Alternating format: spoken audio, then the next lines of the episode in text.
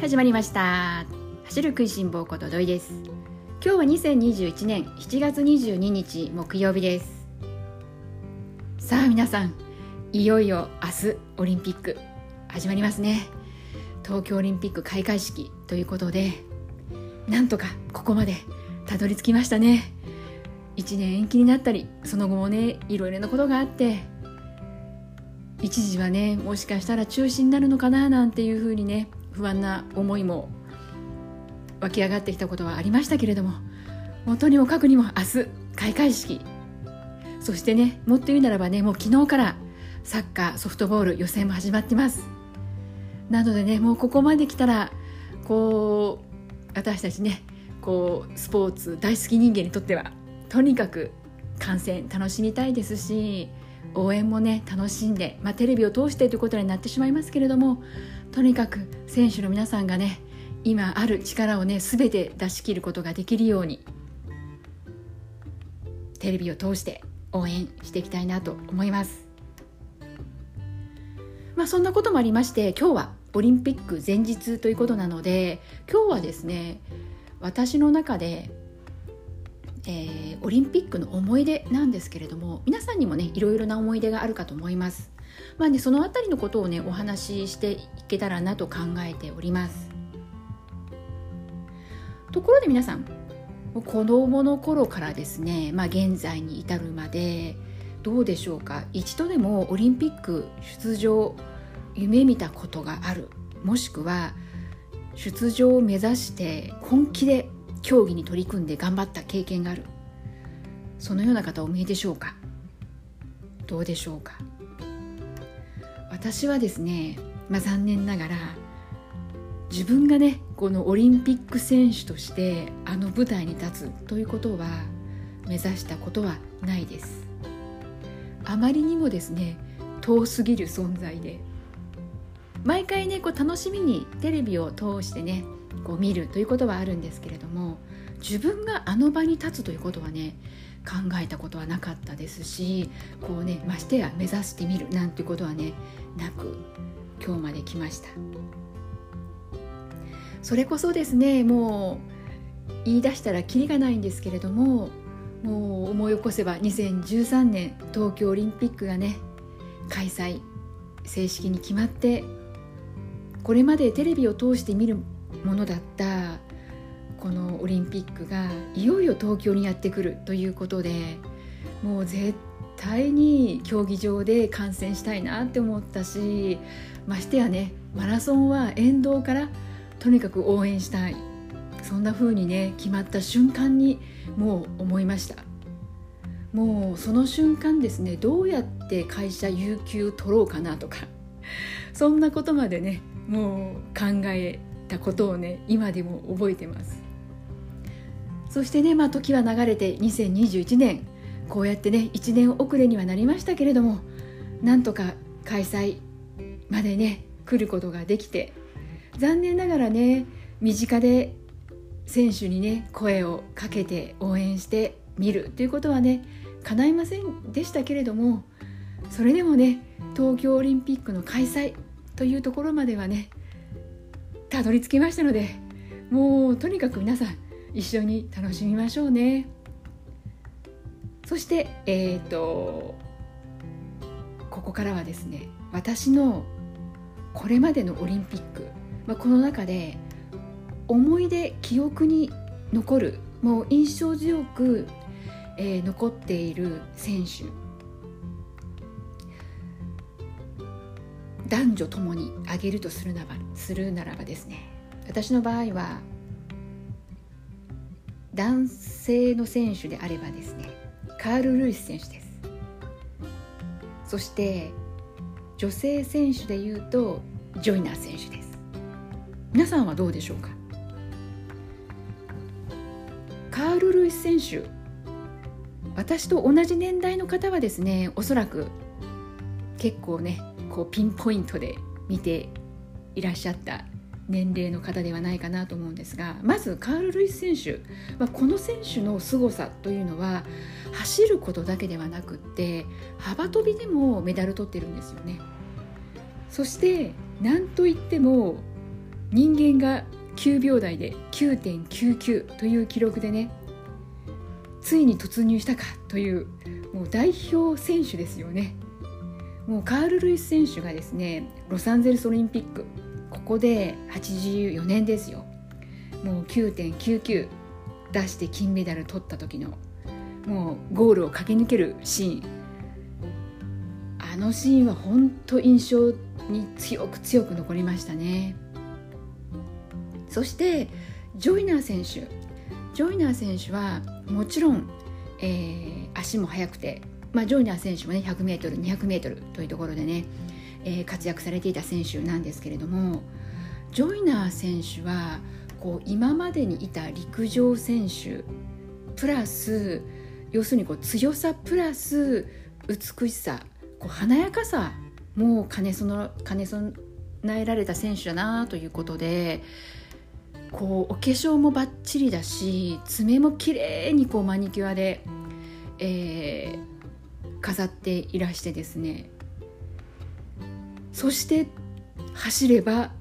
強いんですよ。なので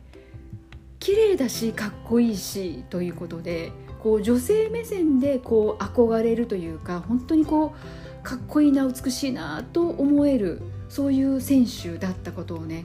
すごくこう強く思えてます。そしてこう髪の毛もこうロングヘアでしたし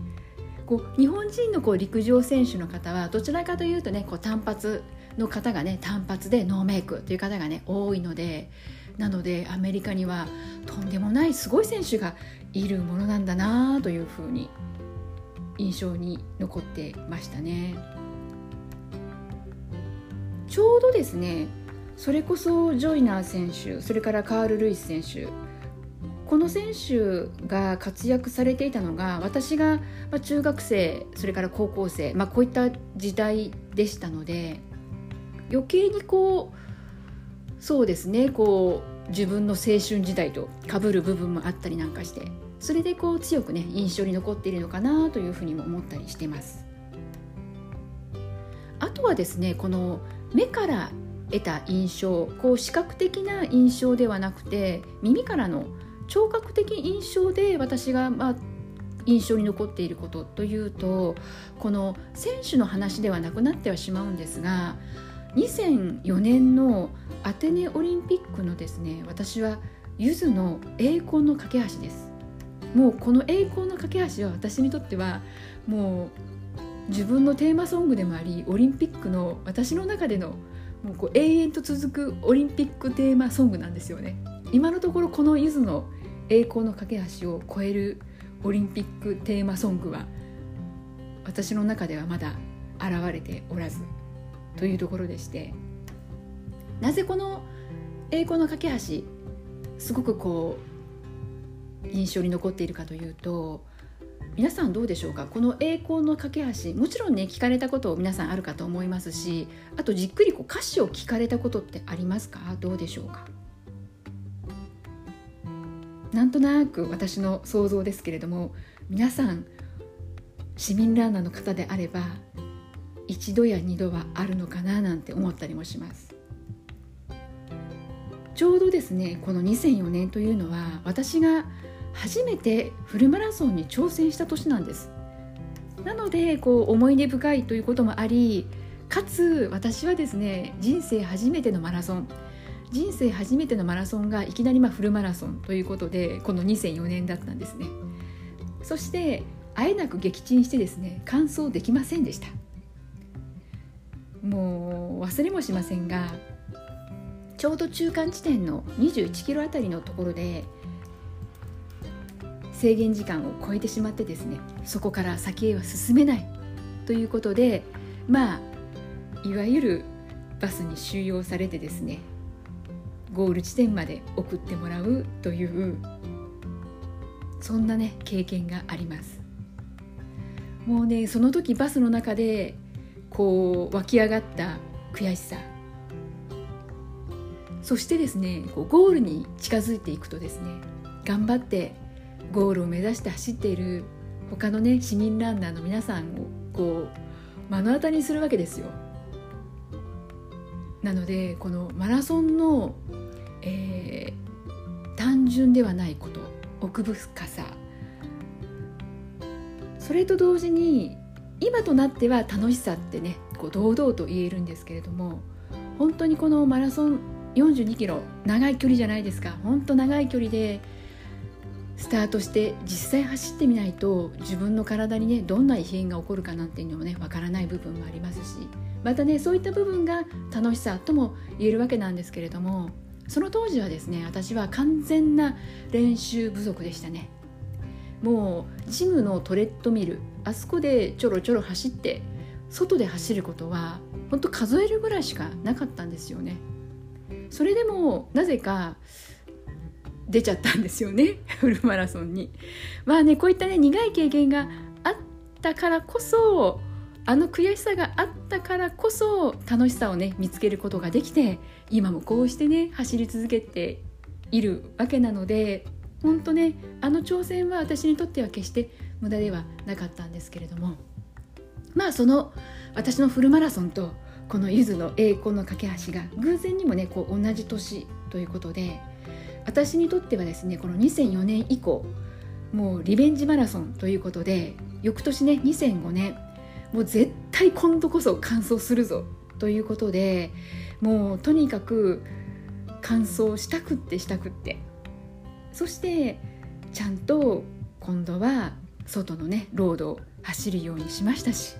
それでは晴れて2005年、えー、揖斐川マラソンという岐阜県で行われる大会だったんですけれどもここで人生初めてフルマラソン完走することができました。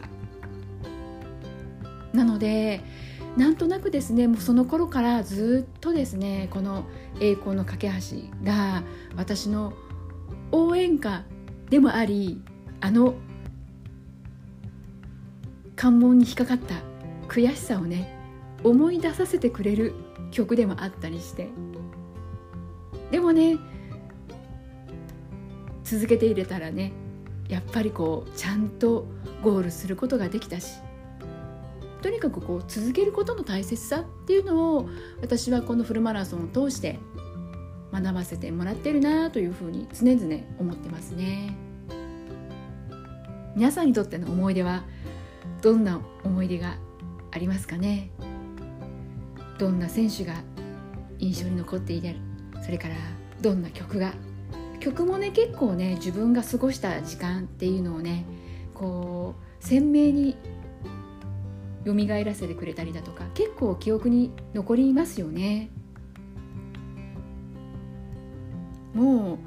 それこそ私自身こう学生時代から振り返ってみても自分がフルマラソンを走るだなんて考えてもみなかったですし本当に私の周りの友人も驚きましたしもう自分自身もそうなんですけれども決してそんなんこうフルマラソンを走るようなそういうタイプではなかったのでその私が今もこうして走り続けていることが自分でもね不思議でしょうがないですね。はこのマラソンのこの面白さという部分でこの自分がね今も続けていられることの理由としてはこのどうでしょうかスポーツ全般的に年齢が若ければ若いほど私はこう以前はねこう有利だと思っていたんですよね。そしたらですねどうやらフルマラソンは違うぞということに自分がチャレンジしてみて気づいたわけです。そもそもフルマラソンは結構ね年齢制限が出場するのに年齢制限が18歳以上とか高校生はダメで18歳以上しかダメよというようなねそういったあの最低年齢掲げている大会が多いかと思いますなのでそもそもフルマラソンの大会になると周りにですね10代の方それからまあ20代前半の方もめったに見かけないですよね。なのでこう若ければいいんだというスポーツではなくむしろこの経験が割とこう生かされる競技の一つかなと思ったりもしてます。一度でもフルマラソン完走できるとできた途端になんとか頑張り通せばフルマラソンって走りきることができるんだなというあの経験値はすごく強くってどんなにきつい思いをしても一度でも完走したことがあるとこの一歩が確実にゴールに近づいてるんだということがこう体感的に感じられるというか。なので結構ですねやっぱりこの経験っていうのは強いし活かせるスポーツだなというふうにこのフルマラソンに関しては思ったりしてます。なのでねもう私のこう人生目標としてはですねもうこのフルマラソンを障害スポーツとしてねもう続けていくことができるように。でそのためにまあこう日々ねランニングを楽しく走る。ということに徹しているわけなんですよね。なのでね本当にこう生涯続けていけたら最高だなと思ってます。そしてそして、えーと、ちょうどね昨日なんですけれどもねこうオリンピックをね目指す方にとってはねまた新たなニュースとして2032年のねオリンピックがオーストラリアのブリスベンに決定ということでねまた新しいニュースが入ってきましたこれでね2004年のパリそしてロスそしてブリスベンということで3大会開催地が決まったということで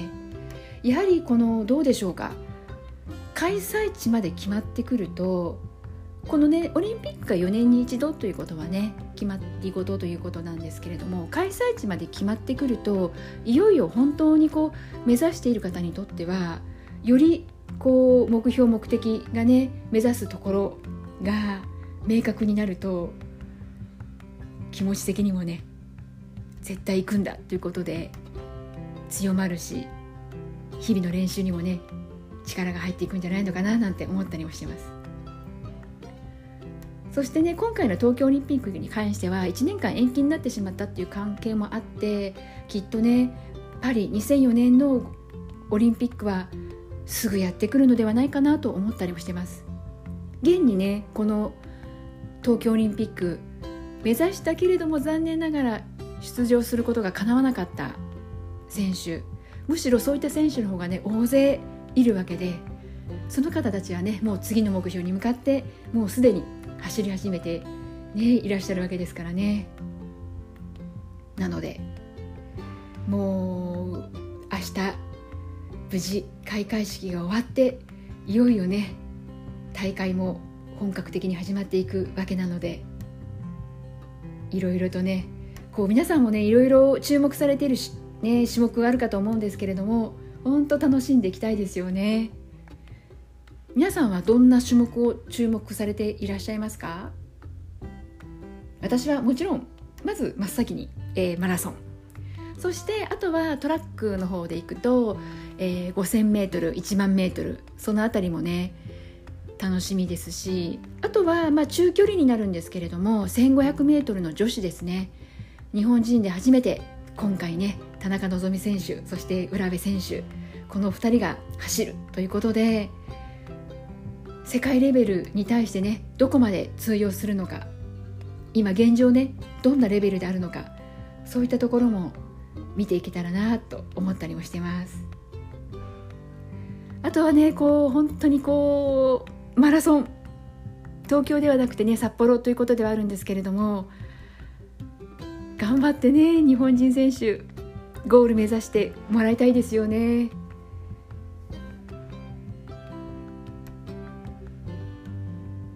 なのでね今日はちょっと私のですねこうオリンピックの思い出話であったりこう印象にね残っているそんな選手を紹介させていただきました。いやまあちょっとね話が戻ってしまいますけれども私ねこのゆずの栄光の架け橋はですねこれもう聞くだけでですねもううるうるするぐらいもうそれぐらいいい曲だなって思います。スポーツをされている方にとっては結構心ね揺さぶられるというか本当にこうね泣けちゃいそうになるような本当名曲だなって思います。なんでね多分今回東京オリンピックこのね開催期間を通じてまたこのゆずの栄光の架け橋を耳にする機会も増えるかなと思うのでなんでねまだまだこれからね猛暑が続いていきますけれども暑さに負けずランニングやっていこうかなと思ってます。そして、えー、今日は最後にお知らせがあります。どんなお知らせかというとですねアシックスのオンラインのですね講座のお知らせです。これは Zoom で開催されるんですけれども無料でどなたでも参加できるという、えー、オンライン講座になってまして日程が私がおすすめしたかったのがですね7月24日土曜日今週の土曜日それから25日の日曜日です、えー、24日の土曜日がですねシューズの選び方と履き方そしてランニング前後におすすめなリラックスストレッチということをテーマに、えー、講座が開催されるようです。そして日曜日の方はランニングの基礎講座ということでアシックスさんのですねランニングメソッドに基づいたリラックスストレッチ3ステップドリルなどを通してランニングを継続するために必要なコツなどランニングの基本や基礎を学べる講座という内容になっているそうなんですよ。朝の7時45分からいずれもですね40分間なので結構ですねこれ週末ということなのでどうでしょうか？朝早く起きて早朝、ね、気温が上がる前に朝ランやっちゃうよ走ってくるよっていう風に計画されていらっしゃる方もお見えかと思うんですがそういった方でもですね7時45分からということなのでタイミング的にちょうどいい感じかなと勝手に思っていたりするんですけれども時間的にもま40分で比較的こうサクッと終わる内容になるのかなと思います。なので、まあ、Zoom なんですけれども基本、えー、自分が画面にこう映るというわけではなくって、えー講師の方の話であったり画面こう見てで進んでいくというような番組になっているはずですのでなので私もですね今回このアシックスさんのですねオンライン講座久しぶりに参加しようかなと思ってます。ちょうどね思い起こすとですね去年の今頃なんですがアシックスさんのですねこのオンライン講座いろいろこうちょうどねコロナで外走れなくってなんていう頃からオンラインでいろいろな講座をやってくれていてその時にね時々こうタイミングがあった時に参加してました。なので今回ね、えー、私にとってね魅力的だなと思ったのがシューズの選び方履き方、まあ、このことについてね話が聞けるよということだったので久しぶりに申し込みをしてみました。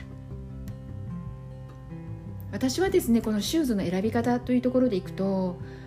もう今ですねシューズの種類が多すぎて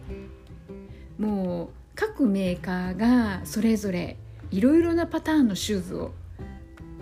発売されているのでなんだかこうどれを選んでいいのかわからなくってそれでなんとなくいつも同じシューズになってしまうという傾向が私にはあるんですね。なので、まあ、その辺りをねちょっと見直すきっかけになったらいいかななんて思って、えー、土曜日受けてみようかなと思ってます。なのでもしかするとこの番組聞いてくださってる方の中にも同じような悩みだったり、えー、考えていらっしゃる方いるかもしれないなと思ったのでそれでこちらの